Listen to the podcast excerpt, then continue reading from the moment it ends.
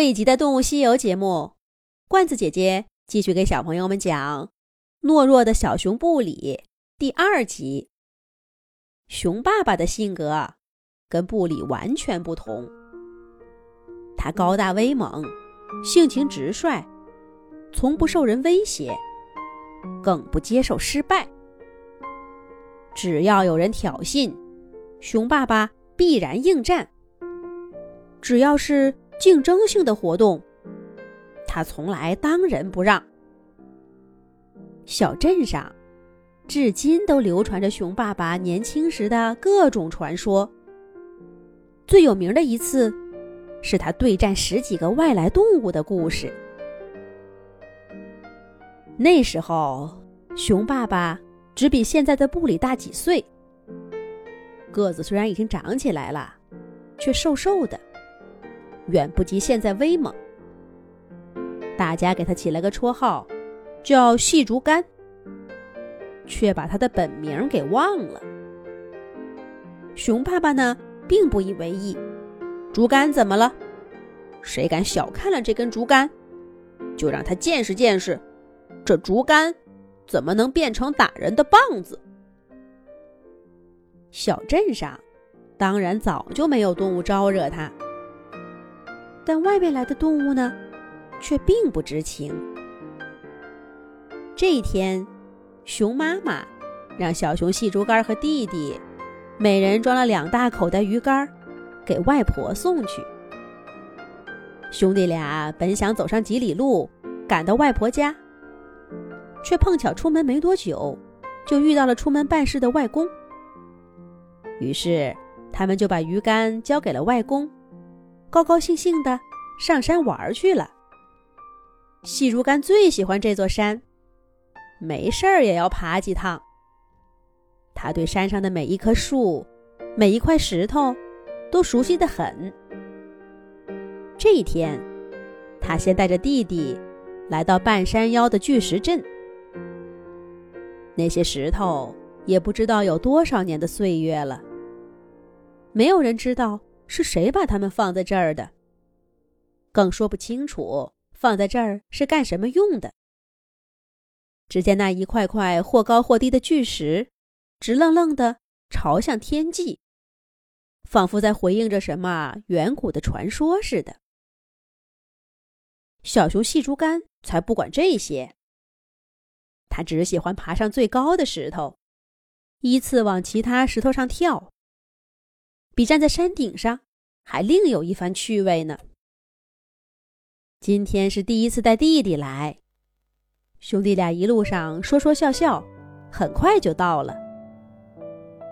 可是，他们刚站在巨石阵的外围，就看见一只灰狼从石头堆里闪出来，冲他们俩嘿嘿嘿的笑。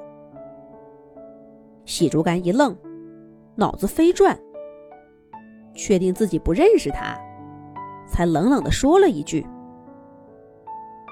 你不是我们小镇的动物。”这灰狼也不答话，反而扫了一眼兄弟俩腰间毛发最密的地方，又是嘿嘿一笑：“把你们的小鱼干交出来。”灰狼说话的功夫，两只狐狸。三只狗獾也从其他石头后面出来，一起盯着眼前的两位小熊。细竹竿一下子明白了，这就是最近骚扰小镇的打劫党。好多小伙伴都遇到过了，有被搜身的，有被打哭的，有吓得夜里做噩梦的。真没想到。他们找上了自己，熊弟弟已经开始害怕了，不自觉的往哥哥身后挪了挪。但这下子被眼尖的灰狼盯上，他立刻先威胁熊弟弟：“快把鱼竿交出来，要不然你们别打算回家。”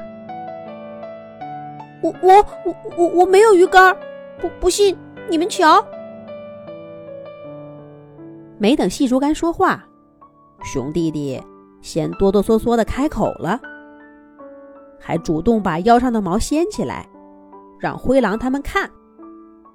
原来对熊来说，腰里的毛最厚最密，有什么东西揣在里面，再把毛发打个结绑着，最结实不过。所以这里呢，就好比是我们人类衣服上的口袋。熊弟弟把这里翻出来，自然是主动服软，让几个打劫的放过自己。可是灰狼才没那么容易打发。他带着两只胡狼过来，一把扯过熊弟弟。细竹竿想拉，却没拉住。灰狼他们把熊弟弟身上仔细的搜了搜，确实什么都没有。这才把他推搡几下，丢在一边。熊弟弟哭着对哥哥说道：“哥哥，你也让他们翻翻吧，我……”我要回家。对方有十几只动物，可这边只有自己和胆小的弟弟。小熊细竹竿，这当年的熊爸爸会怎么做呢？咱们下一集讲。